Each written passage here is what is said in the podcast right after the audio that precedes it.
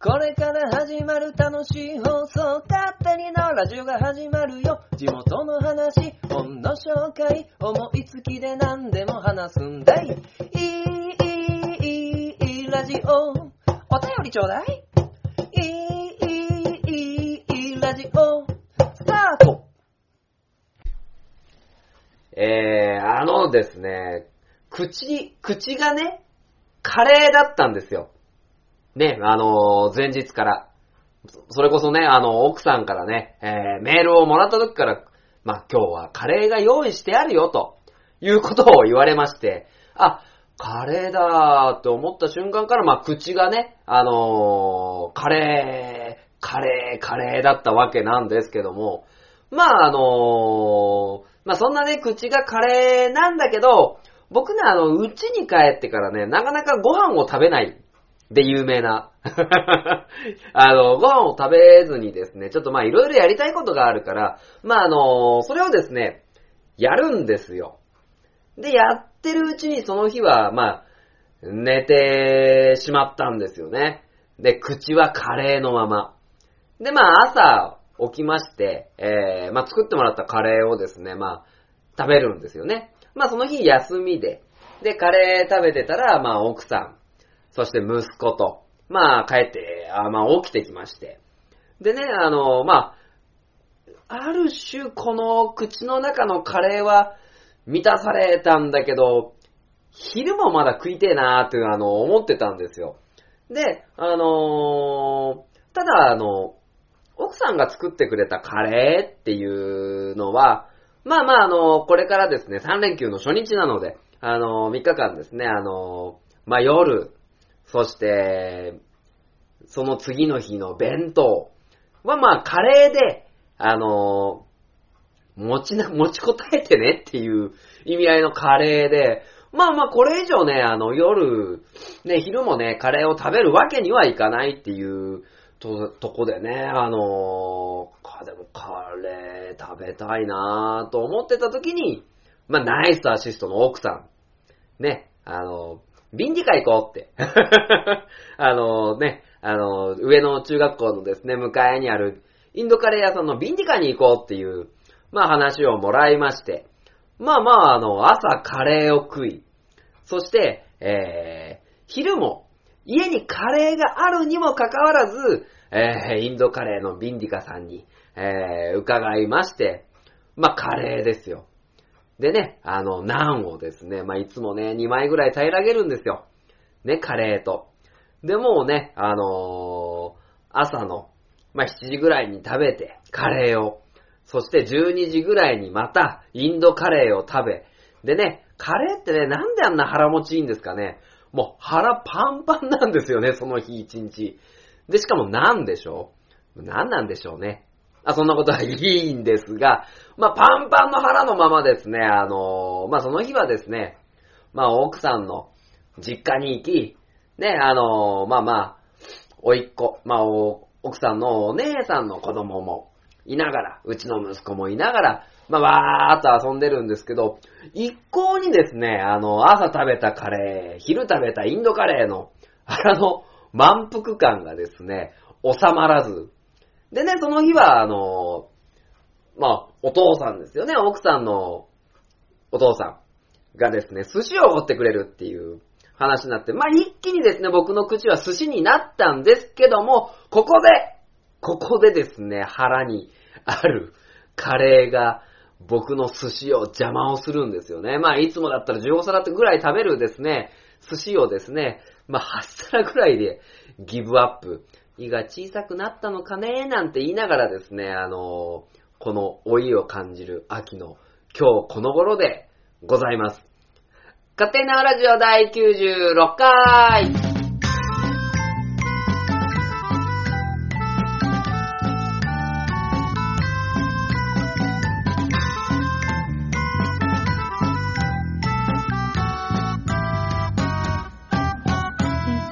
改めまして、勝手になラジオパーソナリティの書店ボーイでございます。えー、まあまあ、カレーカレー寿司とですね、まあ、パンパンパンパンのメニューでですね、あのだいぶ腹を圧迫してたなぁと思いながら、まあ食欲の秋っていうことでね、まあそんなパンパンの腹っていうのも満たされていいのかななんて思っております。やばい、最近ね、あの筋トレしてるっていう話をね、まあするんですけどね、あのー、なんでしょう。まあまあ、お腹の正面、正面っていうのは、まあ、腹筋を僕はしてますから、ね、あのー、まあまあまだ見せられるものになってきてるんですけど、なんていうんですかね、脇腹ですよね。まあ、脇腹の肉が衰えず、ああ、こうやって置いていくんだなって まあ、思っているわけです。まあまあ、そんな中でね、あの、今日何の話を、まあしようかななんて思ってたんですけども、まあ、大人になる、老いになるっていうことでですね、あのまあいろいろ行ってきたんですよ。まあ、バーだったりね。で、カフェだったり、あとはあのね、まあ、読書の秋っていうところでね、草むらブックスっていう本屋さんにも行ってきて、まあその3つ、その3つのお店っていうのがですね、かなり楽しかったので、えー、そのお話をさせてもらおうかなと思っているのと、あとはいつも通りですね、本の紹介。まあこれはですね、読書の秋と言いつつも年がら年中ですね、本の紹介をさせてもらっておりますので、えー、こちらのお話をさせていただこうと思います。今回紹介させていただく本は、明るい夜に出かけて、佐藤孝子さんが書かれた本でございます。まあ今回ですね、その、まあ、老いを感じる、老いを感じる、えー、まあまあ、老い老いってとこ全面持っていくとちょっと微妙ですが、まあ、大人のたしなみというところでですね、えー、えー、いろいろ遊びに行ったお話と、あとは明るい夜に出かけてという本の紹介をさせていただきます。ということで、勝手に縄ラジオ、えー、この番組は愛知県東海市に住みます書店ボーイが勝手にお送りするラジオです。スタートしまーす。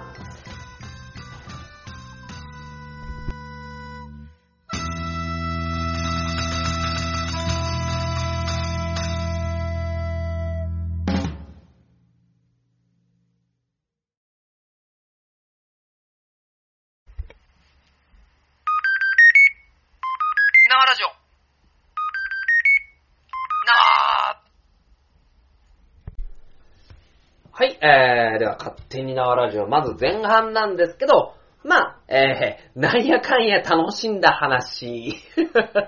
あー、今までこんなすっとぼけたタイトルで話し始めたことなかったけどな。まあ、いっか。ということでね、あのーまあまあ、あの、オープニングでご紹介させていただいた通り、まあいろいろですね、あのーまあ、大人のたしなみじゃないですが、ちょっといろいろ楽しんできたので、そのお話をさせてもらおうかなと思います。まあ、まずですね、1個目が、まあ、草むらブックスですね。あのー森山とか、あの、いろいろの、まあ、都市部には、都心部にはね、あの、いろいろあるんですけど、まあ、そこでね、僕が、あ行ってきたのが、鏡ヶ原にあります、アピタの中の草むらブックスですね。えーまあまあ、うちの奥さんの実家が江南で、まあ、隣の市っていうね、まあ、ちょうど県境なんでね、あの、鏡ヶ原は岐阜県で、えー江南は愛知県なんですけども、まあ、ちょっとですね、あの、古本屋に行きたいなと。まあ、あの、奥さんの実家に行ってね、あの、思ったものですから、そんな話をしてたら、なんか新しくですね、あの、草むらブックスっていう本屋さんが、あの、鏡ヶ原のアピタにできたよっていう話を聞いて、あー、なんかね、聞くとこによると、えらい広いと。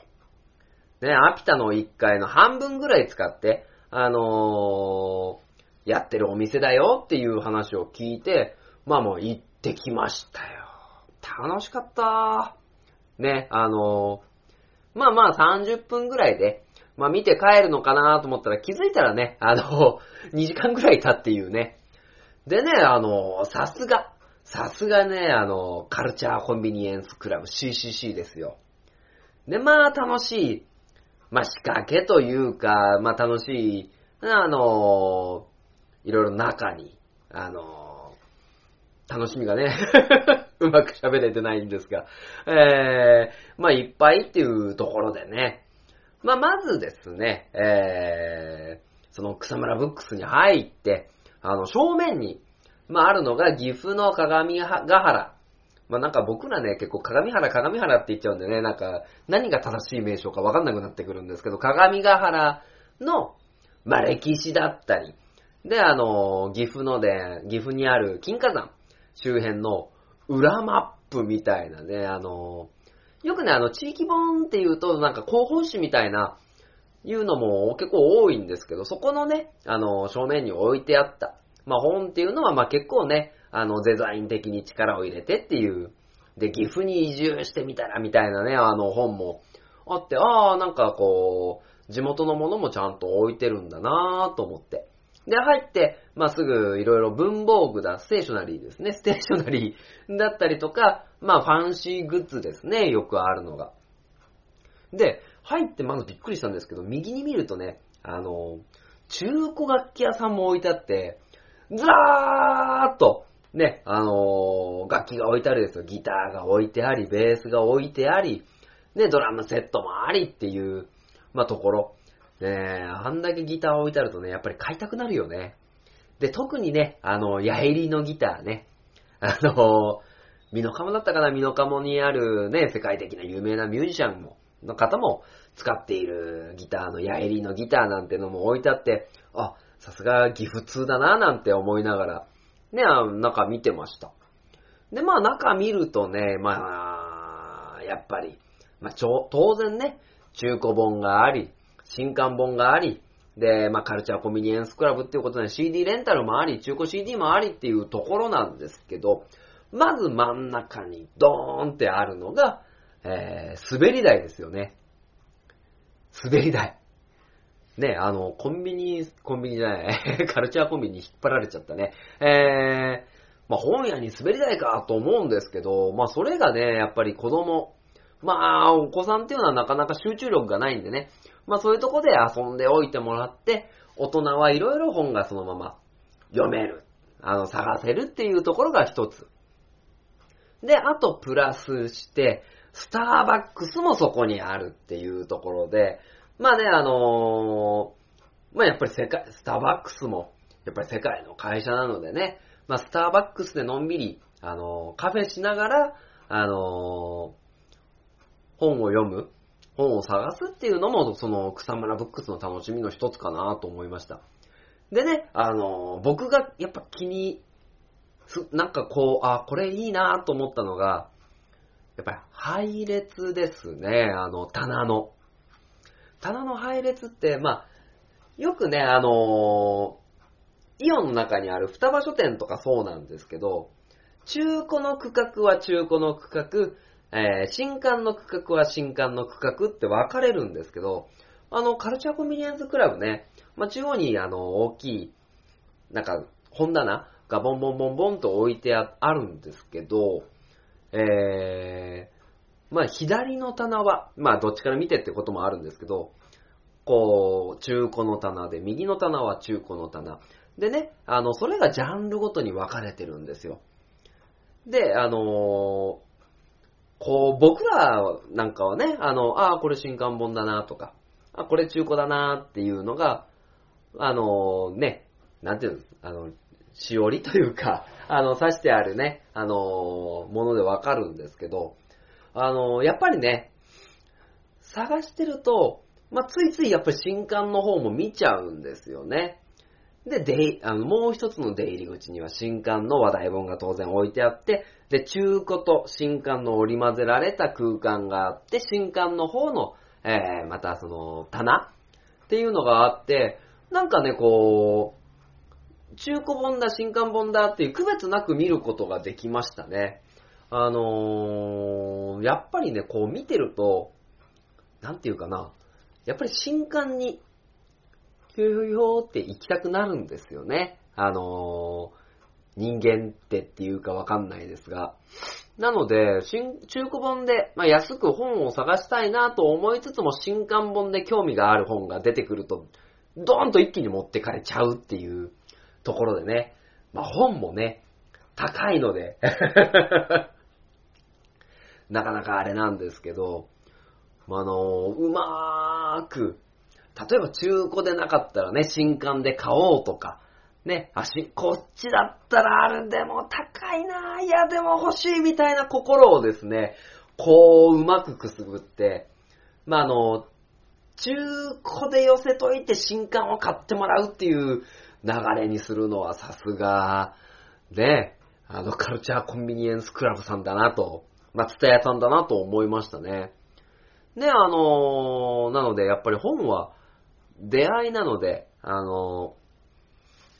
なんていうんですかね、まあ、そこにはまあ中古も新刊も関係ない、ただそこに欲しい本をまあ探しに行くっていう部分では、こう、ね、中古と新刊織り交ぜてって、あの、置い本が置いてあるっていうのは、ある種一つね、あのいい仕掛けだなと。まあ上から目線っぽくて偉そうで申し訳ないんですけど、あなんか、とってもその、まあ、こう言っちゃなんですけど、利益、利益はね、そんな変わんないけど、まあ話題性のある方に結構引っ張られるなっていうのが僕個人の感想ですね。だからやっぱり、あの、賢いなみたいな。結構ね、中古区画と新刊区画分かれてると、あの、中古のとこだけ行って出てっちゃう人が多いんですけど、それを織り交ぜるっていうのはね、あのーやっぱさすがだなと思いました。でね、まあ僕も新刊いろいろね、あの、漁りながら、中古漁りながら、まあ本を2冊とね、えー、あと CD、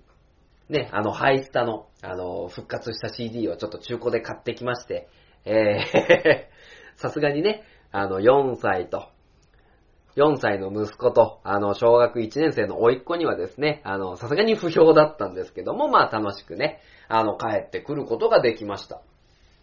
ね、あの、まあまあ読書の秋っていうことでね、あの、やっぱね、もう、ちょっとね、ふらふらと本屋を回りたいなぁと思いました。結局僕その後ブックオフとか行ってるんですけどね。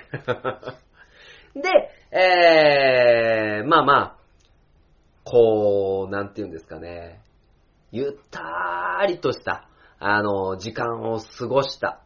これまあまあ、ちょっとね、日にち別々なんですけど、後に、えー、お話しさせていただくのが、あの、名古屋の中区の栄にある、熱血正義さんっていう、あの、大人のアニソンバー。これも大人のたしなみですよ。大人のアニソンバーの熱血正義さんに、まあ、縁あって行ってきたんですよね。でね、あのまあまあ、大人のアニソンバーっていうところでね、あのこ、ちょうどね、ちょうど、僕の世代、そして、もうちょっと上の世代の常連さんの人がいて、あの、店長さんがそのお客さんをよく見ながらいろいろ話しかけたり。で、その日は、あのーイベントをしてたんですけど、まあ、あの、野中実先生っていうね、あのその昔ギャバンとかね、シャイダーとか、あのそういったもののコミカライズを書いてらっしゃった先生が、あのまあ、落書き会みたいな形でね、あの、いろいろ本を書いてくれ、えー絵をか、色紙にね、絵を描いてくれる。で、えー野中先生の他に大野先生っていう、この方四日市在住の方なんですけど、まあ、あの、花のスター街道っていうですね、あの、まあ、その、その日のイベントね、まあ、もうこれ言うとなんか、大野先生に申し訳ないんだけど、花のスター街道はクソゲーだったみたいなね、コンセプトで、まあ、その花のスター街道っていうゲームのキャラデザだったり、デザインを、えー手掛けられた大野先生と野中実先生のお二方が見えて、あのーまあ、お客さんの、あの、リクエストに応えてるっていうイベントも同時開催、まあ、してました。でね、まあ、やっぱり、バーなので、バーも大人だね。で、大人のアニソンバーなのでね。何回も言っちゃうね、大人のアニソンバーって。熱血いはい。ということでね、まあ、あのまあ、やっぱりまあカラオケがね、結構主でね。でまあ、このカラオケもね、渋いんだわ。あの、本当にタイムボカンシリーズとか、ね、あとは、あの俺が聞いたのは、ゲットワイルド。あの、シティハンターの歌。ね、あとは、あのマクロスはなかったかな。例えばマジンガー Z とか、あのそういうね、あの、昔懐かしの、あの曲をもう本当に、本当にみんなが楽しんで、あの歌っているっていうところはやっぱりすごくいいなーって感じましたよね。なので本当に大人の社交場。で、僕も、あのこれは負けてらんねえなと思って、えー、ルパン三世から入り、あと何歌ったかな愛を取り戻せとかね。あと、戦いラーメンマン。戦いラーメンマンの引きよかったね。でね、あのー、結構僕も一元さんだったんだけど、まあ、あのー、もう一人ね、あの、部下を連れた、あの、上司の人がね、あの、本当に昔なんかすごいアニメ好きで、みたいな。で、部下の人を連れてきて楽しんでるって言ってたんだけど、もうその上司の人がすげえ楽しんでたのを見て、あ、やっぱりこう、童心に帰れるんだなぁと思って。で、あの話を聞いてましたね。で、ね、僕が一番盛り上がった話題っていうのがツインファミコンね。ツインファミコン。ツインファミコンって知ってる人いるのかな？あの、その昔、ディスクシステムっていうファミコンのね、あの、こうよく見るのはファミコンのカセットじゃないですか。で、フロッピーディスクみたいなゲームもあって、それがい、あの、初めは別売りだったの。ファミコンにくっつけて。でも、それまで僕ファミコン買ってもらえなかったから、あの、ツインファミコンっていうのを買ってもらったのね。それはツインファミコンっていうのは、カセット入れるところがあって、あのー、その横に、えー、その、フロッピーディスク？あのー、なんだ、なんて名前だったっけ？ド忘れしちゃった。まあまあ、あの、書き換えができるゲームがあったんですよ。ディスクシステムか。ディスクシステム。ね。で、そのディスクシステムの話題で、その、横の人とも盛り上がって、その横のね、あの、お姉さんも本当に歌が上手でね、なんか結構みんながっつり歌、歌がね、うまかった。高い声が出る人、太いね、あの渋い声の出る人。でも、いや、負けてらんねえなと思って、僕もね、あの北斗の剣を、まず、よっしゃーって入って、あれだなみたいな感じでね、歌ってね、あのー、頑張ってきました。いやー、童心戻れるね。でね、あのー、個人的にその、野中実先生って方は、あのー、東北のご出身の方だ、なので、あのそのね、落書きのイベントで、あの1000円1000円ぐらいでお願いしてるんです。その1000円もですね、あの、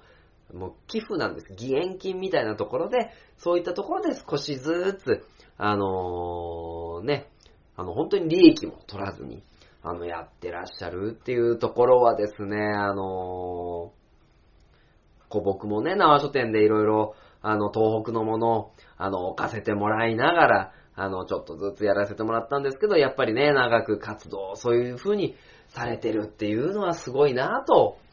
思いましたね。あと、この、一つ言わせた、この熱血正義さんね、大人のアニソンバー熱血正義さんの、まあ、主題歌があるんですよ。ね。で、これをですね、もう巨匠の、あのー、タイムボカンシリーズだったりとか、あの、ドラゴンズの歌、もうえーんっていうね、あの、山本正幸先生がですね、そのね、アニソン、大人のアニソン版熱血正義のテーマとして、あの、作っていたりとか、そのね、もう、盛りだくさんなんですよ、本当に。ね、その盛りだくさんのですね、あの、まあ、空気に当てられて僕もなんかね、童心に戻ってね、あの、昔一発マンは朝15分ずつ前半後半でやってたんだみたいな話をしながらね。まあまあ、やっぱ楽しんできましたね。ね、まあ、これ大人2連発です。読書の秋大人。で、大人のアニソンバーでね、あの、バーっていうところの大人のたしなみを、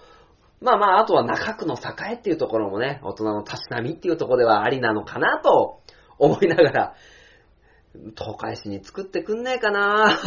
大人のアニソン版熱血正義さん。まあ、作ってくんねえだろうな。いやいやいや、中区ね、もうまた行きたいんだけど、中区の境は遠い。そして、あの、これは完全に俺がバカなんだけど、あの、止めた駐車場のね、あの、支払いをしようと思って番号を押したんだけど、押し間違えて2200円支払うっていうね、こともありながら、まあ、ちょっぴりね、あの、大人にはほろ苦さも必要だっていうところで、まあ、楽しんできましたね。いやー、熱血正義さんいいなー、また行きたいなー。ということでですね、あと最後にですね、まあまあ、もう一つね、カフェに行ったっていうのはね、あの、畜作にあるですね、あの、またなんであの時カフェに行ってしまったんですよ、僕は。ね、あのー、まあ、なんであの時カフェ、まあ、徳松さんがね、あの、ポッドキャストを作るためにと言っても過言ではない、えー、カフェで。ね、あの、まあまあ、このラジオでも何回かお話しさせてもらってますけども、まあね、ここも、まあこれはね、息子と行ったんですよ。息子と行ってきて、あのー、楽しんできたんですけども、まあ一つね、あのー、やめてほしい。息子のね、最近のマイブームがね、あるんですけど、あの、女の人を見てね、指さすんですよ。おっぱいって。これはね、本当にやめてほしい。ね、あの、その時も女性のお客さん一人見えて、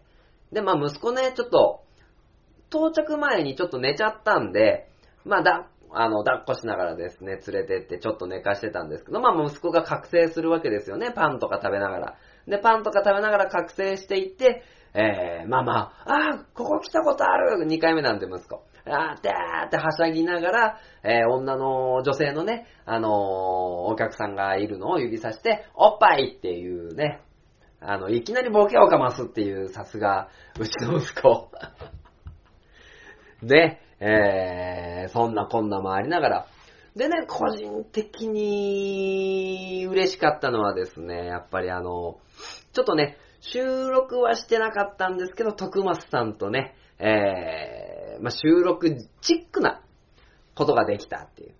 はい、なんであの時カフェ火曜日、徳松武史です、みたいな感じで入って、えー、今回のゲストは書店ボーイみたいな感じで呼び込まれてね、あのー、一緒にやらせてもらったっていうのは楽しかったですね。まあ、入り口としてはね、息子が、あのー、ラジオやりたいって。で、その、なんであの時カフェってね、あのー、マイクが置いてあって、マイクで店内放送みたいな、あのー、仕組みも作ってあるので、息子がやりたいって言って。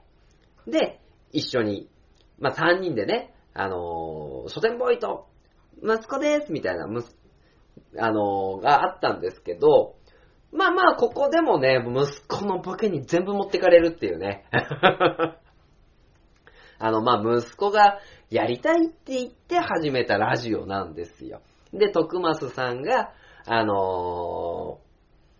ー、なんだ、あの時カフェ火曜日、徳松武史です、みたいな感じで入って、で、今日こんなゲストが来てくれてます、みたいな感じで書店ボーイと、その息子です、みたいな紹介をされたんですね。で、僕も、あ、どうも、はじめまして、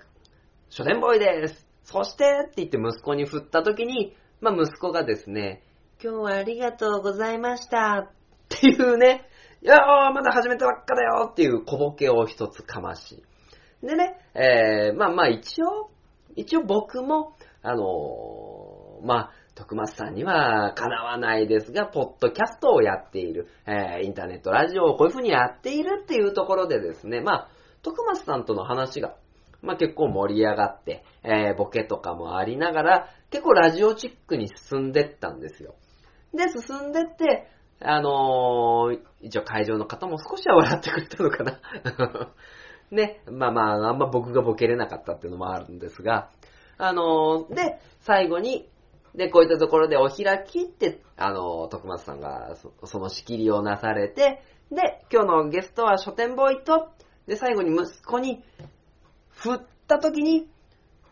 はじめまして、息子ですっていう小ボケをね、かました瞬間にお店が、クスクスみたいなのがね、あってね、まあ最初から最後まで息子にボケを持ってかれるっていう、まあ楽しい空間があったわけですよ。いやいやいやいやいやいやいやねえ。まあまあ、こんな風にね、あの、ラジオやれるっていうのも大人のたしなみっていう風にですね、まあ強引につなげてですね、まああの、大人の秋っていうことで、大人3連発で今回ね、お届けさせていただいたわけなんですけども、結構喋ったね。まあまああの、なのでね、まあ楽しい楽しい読書。そして、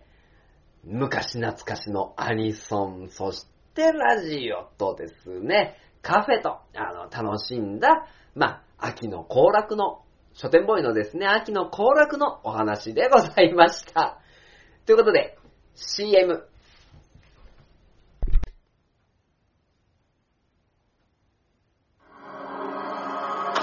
鉄の町愛知県東海市が今危険にさらされている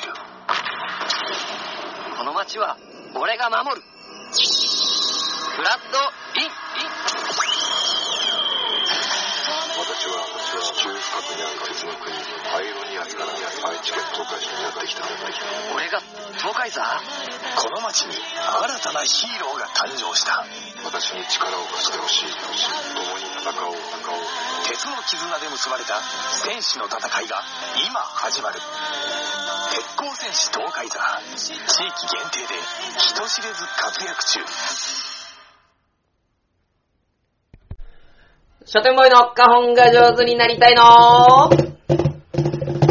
コーナー。はい、ということでね、えー、まあ、久しぶりにね、この花本のコーナー。というところでね、えー、まあ、私、書店ボーイが、花本を上手になるためにということで、まあ、いろいろなですね、あの、曲を、まあ、花本で、えー、ちょっと叩いてみようという、まあ、コーナーでございます。ということでね、あのー、まあちょっとね、あの、オープニングでも喋ったんですが、まあね、あのー、熱血正義というですね、あのー、バーに私行ってまいりまして、アニソンをですね、堪能してきたというところで、えー、まあ今回ですね、ちょっとね、自分のハードルを上げてみて、まああの、バキューンのですね、ルパーン、ルパーンまで行っちゃったら、ね、あのもう一緒なんですけど、そのね、まあまあ、世紀の大泥棒のですね、あの、主題歌、あの、テーマソングをですね、あの、顔で叩けたらなというところで、あの、やらせていただきます。まあね、あの、まあ結構ね、ここ最近はフリー音源でやってるってことが多かったんですけど、まあ今回ね、あの、まあ花本だけでやらせていただくので、まあ、想像しながら、あの、テリテリテリテリみたいなところから演奏していただければなと思いますので、えー、皆様、交互期待。ということで、えー、花本が上手になりたいのコーナーの楽曲、スタート。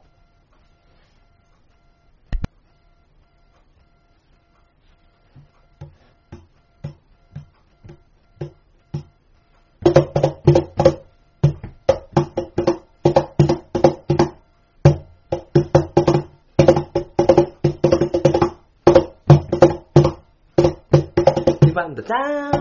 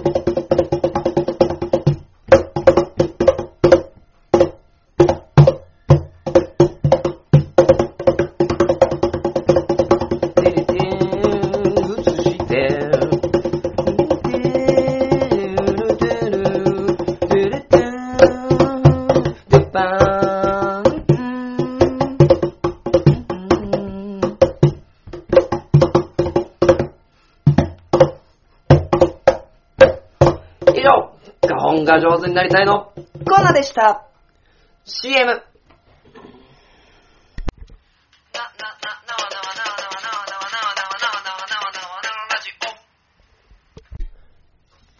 えー、さて後半はですね、本の紹介でございます。はい、えー、で今日本をご紹介させていただく本はですね、えー、明るい夜に出かけて、えー、佐藤孝子様、孝子さんの、えー、本でございます。もうこのね、あのー明るい夜に出かけてっていう本で第30回の山本周五郎賞も受賞したということで、あのーまあ、この本ね、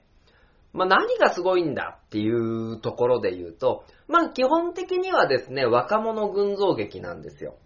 ね、あのー若者群像劇なんですけど、そのつながりっていうのが実在するアルコピースのオールナイトニッポンっていうところを主軸にした、えーお話で、まあ、この佐藤先生自身もね、あの、このアルコピースのオールナイトニッポンが大好きで、それを、あの、主軸とした、あの、話を、まあ、書きたいっていう形で、まあ、書かれたっていうのが、まあ、一つセンセーショナルな部分ですよね。で、えーそのリスナーさんたちの交流を青春群像劇として、まあ、書かれております。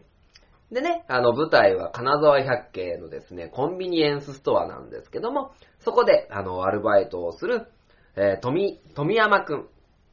富山和志くんですね。で、えーそこに現れる謎の女子高生、迫田さん。そして富山が働くコンビニの、まあ、ちょっと上司にあたる、まあ、関係の人、風沢くんと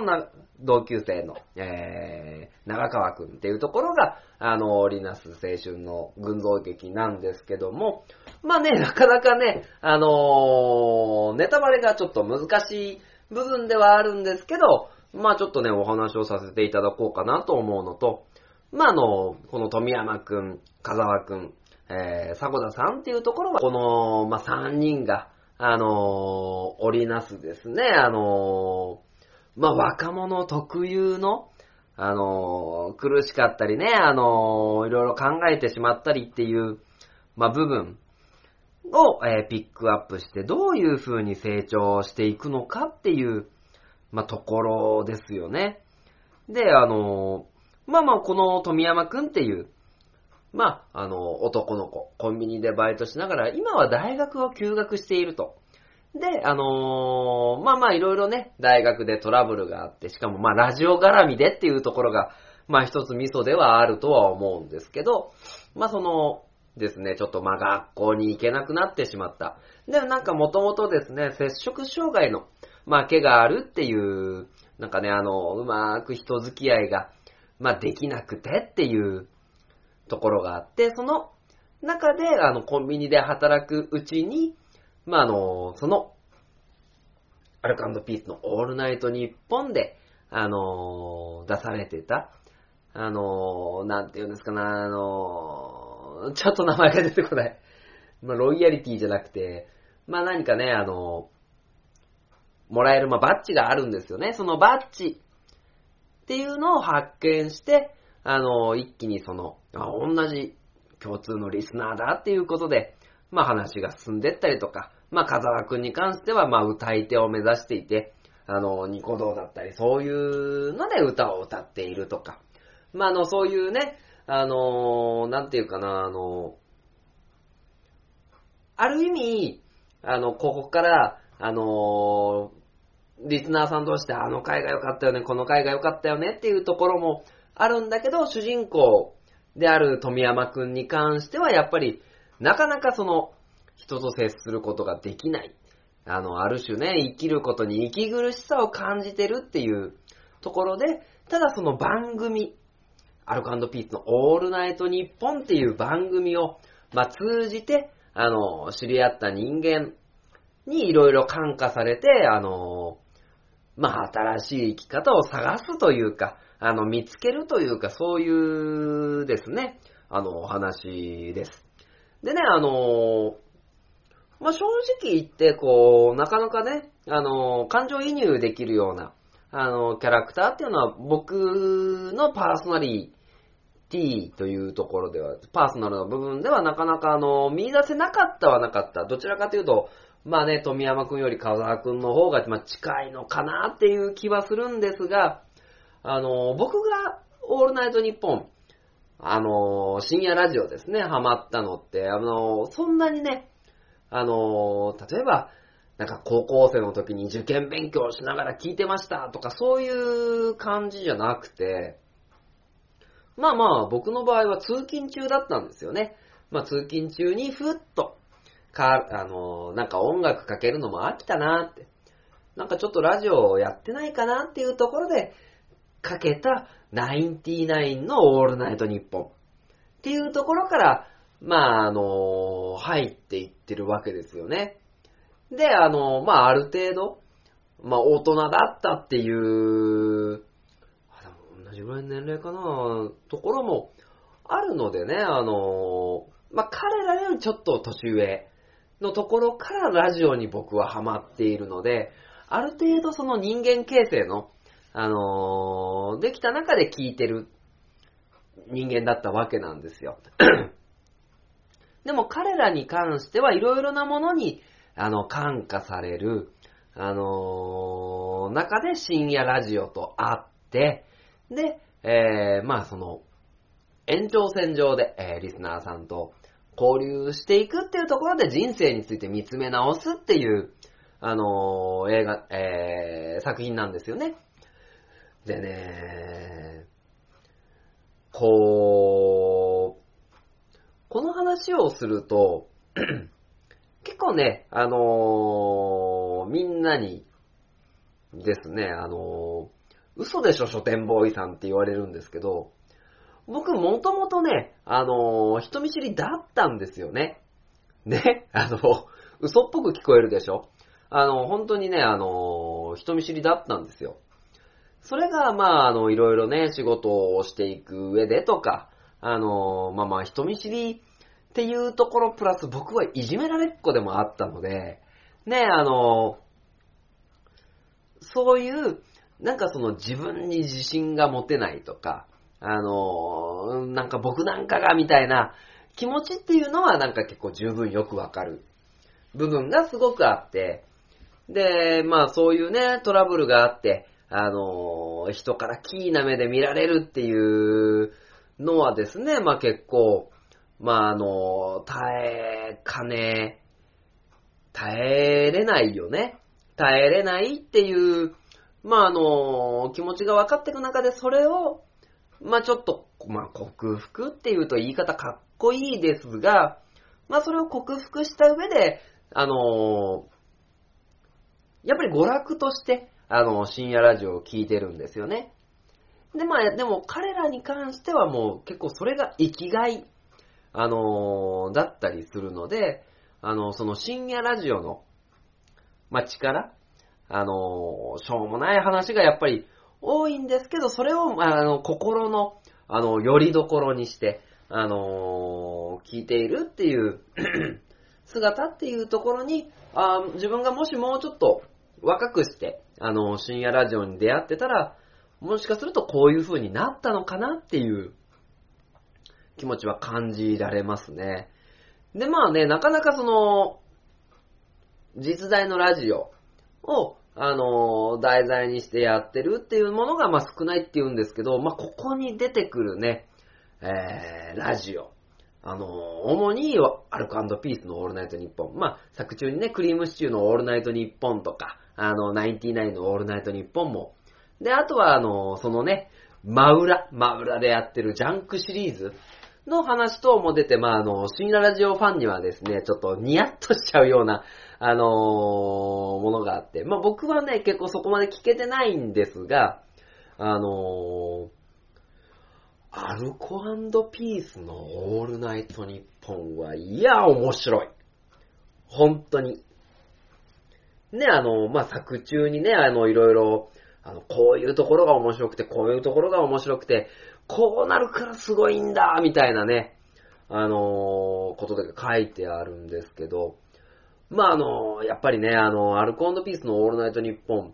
まあ、あの、その、リアルタイムでやってる時っていうのはですね、僕もあんまり聞いてなかったんですけど、ちょっと、空いた時間に、あの、まあまあ、YouTube 等でですね、聞くとですね、やっぱり面白い。あの、これはですね、本当にね、真似できないですね。やっぱり、まあ、アルカンピースさん、ね、あのーだけじゃなくて芸人さんのラジオってのはやっぱり聞かせた方から一つ。で、話の持ってき方から一つ。ね、あのー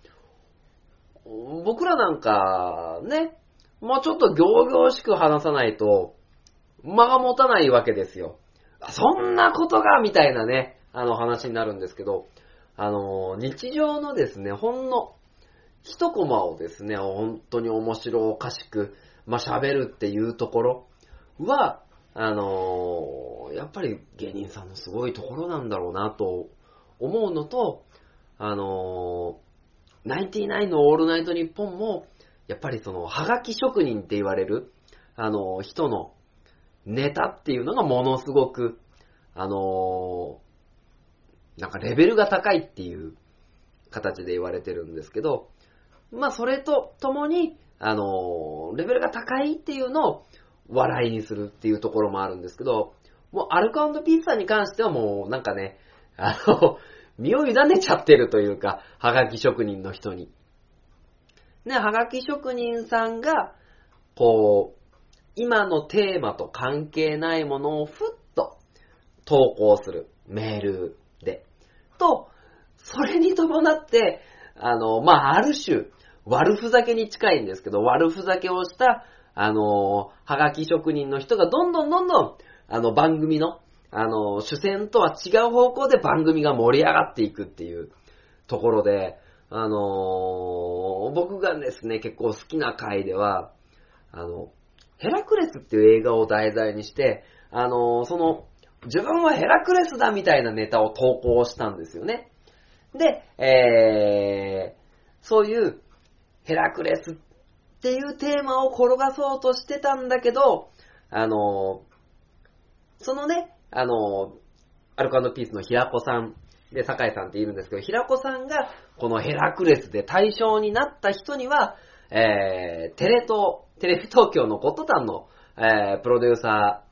あの、佐久間さんという方がいるんですけど、佐久間さんが書いた、あの、本をプレゼントしますって言ったところから、あの、佐久間メール殺到してしまって、あの、どんどんどんどん、あの、佐久間さんなのかヘラクレスなのかっていうね、あの、なんていうんですかね、昔で言うと、ヘラクレスっていう映画があって、同時上映の佐久間さんみたいなところが、どんどん力関係が変わっていて、ね、あの、サブが、あの、日本立てみたいなところになって、あの、ヘラクレスを佐久間さんが追い越すっていうね。でね、最終的にその、ね、佐久間さんがやってくるっていう、あの、回があったんですけど、それ超面白いから聞いて。あの、まあ、結局ね、その、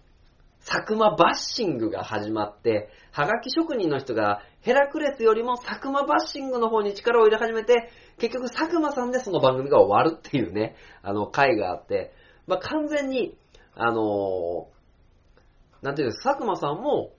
その、あまりの、その、リスナーさんのバッシングの反響に、あの、行かなきゃならないと思って、あの、テレ東、テレビ東京に、まあ、あの、承諾も得ず行ったっていう回が、まあ、あって、本当にそのね、リスナーさんの力が、リスナーさんじゃない、はがき職人さんの力が、あの、周りの大人を動かしたっていうね、すごい大きい事例があるんですけど、そんな感じで、主旋律とは転がっていく方向が違うけど、なんかすげえ楽しいみたいなラジオなので、あのやっぱりそういうところにね、あのまあ、わちゃわちゃはしてるんですけど、やっぱりその心を持ってかれる、まあ、現にね、あの、僕も持ってかれてるんで、あのそういうところがやっぱり楽しくて、この著者の佐藤孝子さんも書かれた。で、こういう番組の、あの、周りにいる人ってどういう人なんだろう、こういう人もいるかなっていう中で、その一つポッとステージを作って書かれた。で、それがちゃんと青春群像劇になっているっていうところは、やっぱり作品としてすごい魅力のあるところなのかなと思いました。まあね、ちょっと若者で亡くなってね、あのー数十年経つので、まあまあ、あのー若者カルチャーにね、あの、ちょっと入れなかったっていうところはあるんですけど、それでも、やっぱり本質は、あの、人の成長っていうところが見られるっていうのは、あの、やっぱり楽しいなっていうのと、やっぱ深夜ラジオいいなっていう、ね、あの、感想が生まれた一冊でございました。ということでね、あの明るい夜に、えー、なんだっけ、明るい夜に出かけて佐藤孝子さんの本一冊、ね、あの、読んでみてください。ということで、勝手に縄ラジオ、エンディングでーす。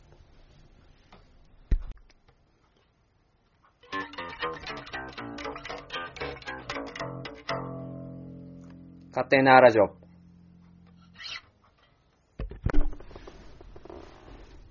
はい、いそれでは勝手に縄ラジオエンディングの時間でございます。えー、まあ、今回もね、あのー、いろいろとお話をさせてもらいまして、まあまあ、秋の行楽ということでね、あの、遊んでたりとか、まああのーラジオのね、久々に深夜ラジオの、あのー題材にした話をさせてもらったりとか、いろいろ盛りだくさんでね、お話できたのかなと思うんですけど、この間ね、あのーちょっと自分でも何を思ったかよくわかんないんですが、あのーまあまあ、一緒に働いてる若い男の子にですね、あのー鋼のトマト。ね、あの、通称ハガトマ。あの、僕がですね、東海座チームと、まあ一緒にやってるラジオで、まあ、勝手に縄ラジオはこういう風にね、あの、一人でね、あの独白みたいな。偉そうだな、独白って言うと。ね、独白みたいな感じでね、あの、おしゃべりをさせてもらってるんですけど、まあ、ハガトマは結構みんなで、あのー話をさせてもらって、ワイワイガシャガシャやってるんですけども、まあ、あの、それを聞いてね、いやー、相変わらずの書店ボーイさんでしたって言われて、なんか楽しかったのか楽しくなかったのかね。あの、よく、まあまあ、あのーどう捉えていいかわかんないことを返されたんですが、まあ、個人的にはね、まあ、すげえ面白かったので、あの、ハートマもね、あの、できれば聞いてほしいな、なんて思っております。ね、あのーまあ、ハガトマ、ね、ハガトマ、ね、前回の勝手に縄ラジオで、まあ、本妻が勝手に縄ラジオだとしたら、まあ、ハガトマは不倫相手だみたいな。で、不倫相手なんでぐしゃぐしゃにやってるってわけじゃないんですが、あのね、あの、どちらもいい味を出して楽しくお話をさせてもらっておりますので、まあ、勝手に縄ラジオともどもですね、皆さんにお楽しみいただけたらなと。思っております。はい、えー、ということでですね、まあ、今回も、知多半島、そして東海市のイベント情報を、えーお伝えさせていただきましょう。えー、今回ですね、まず、常滑市、えー、10月10日火曜日、塔と塔の日、えー、塔は陶芸の塔、で、もう一つの塔は明かりの塔で、えー、まあ、10月こう、10月10日の火曜日、えー、場所は市内各所でですね、行っておりますので、えー皆様ぜひぜひご参加ください。そして、えー10月14日土曜日15日日曜日、えー第51回常滑焼きま、常滑焼き祭り。はい。えーこちらの場所はですね、主要4会場常滑市各協賛会場。ということで、あの、ボートレース常滑焼き物散歩道4モール常滑、そして納涼花火大会など行われますので、えー、常滑好きの方、ぜひとも行ってみてはいかがでしょうか。そして続きまして、半田市、えー、いいかも半田秋キャンペーンということでですね、あの、まあ、晩酌、半田旅ということでですね、9月16日から始まってるんですけども、11月30日まで、えー晩酌半田旅、いい味醸し出す半田を美味しく満喫しませんかというところで、えー各ですね、カフェ、等々でですね、あの、いろいろイベントが行われております。はい、えー、そしてですね、続きまして、南知多。はい、南知多はですね、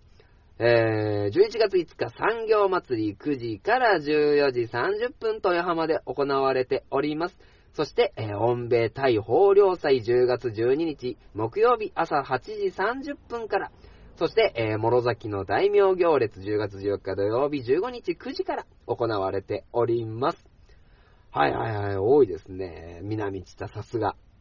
そして、えー、知多市も知多産業祭りが、えー10月28日、えー10月29日、日曜日にですね、行われております。まあ、あのーまあ、知多市民体育館、知多市勤労文化会館、知多市市役所周辺で、知多市の産業を紹介する商工、商工業店はじめ、えー商品の展示や販売、伝統工芸の上演、アーティストのミニライブ、フリーマーケットなど様々な催しがございますので、皆様ぜひともご参加ください。そして、東海市、東海市、秋祭り2017、えー期間はですね、11月4日土曜日、11月5日元浜公園市民体育館、製鉄公園東海市観光物産プラザなどで、えー行われております。ね、えー、まあ、秋の楽しみが満、たっぷり詰まった2日間というところでですね、商工、農業者、学生はじめ一般市民が一丸となって作り上げるお祭り。ね、時間は10時から16分。え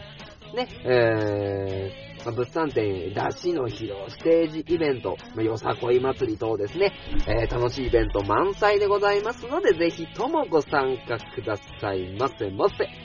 そして、これはですね、もうキンキンなんですが、えー、これは10月15日、ハロウィン、幸せ村ハロウィンパーティーということでですね、えー、こちらは、バルーンパフォーマー、メディアスくん、縁日スーパーボールカメラ体験会、かぼちゃの品評会、ビンゴ大会、そして、えーお子様のハロウィンの仮装大会、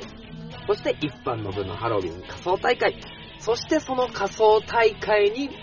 東海座審査員で立ちまーす。イェーイ。何喋ろうかな。なんかね、あーなんか、一呼吸で喋ったら結構ね、はぁはぁ言ってきたんですけども、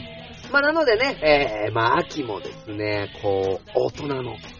楽しみ方満載の北半島、そして東海市。まあね、あの、東海市の人が聞いてくれたり、あのー東海市以外の人も聞いてくれたりね、まあいろいろ、あのーなんかどういったところで聞いてくれるかわかんないんですけども、楽しいよ、知多半島。おいでよ、知多半島。そして、おいでよ、僕んちという。いや、本当に来られたら困るけどね。ということでね、あのーまあ、一丸となって楽しんでいきましょう。そしてその、助けに勝手に縄ラジオが、えーご助力できればと思っております。ということで、まあ、今回も締めましょうか。えーこの番組は、え愛知県東海市に住みます書店ボーイが勝手にお送りしたラジオでした。また、よろしく味がするねみずみずしい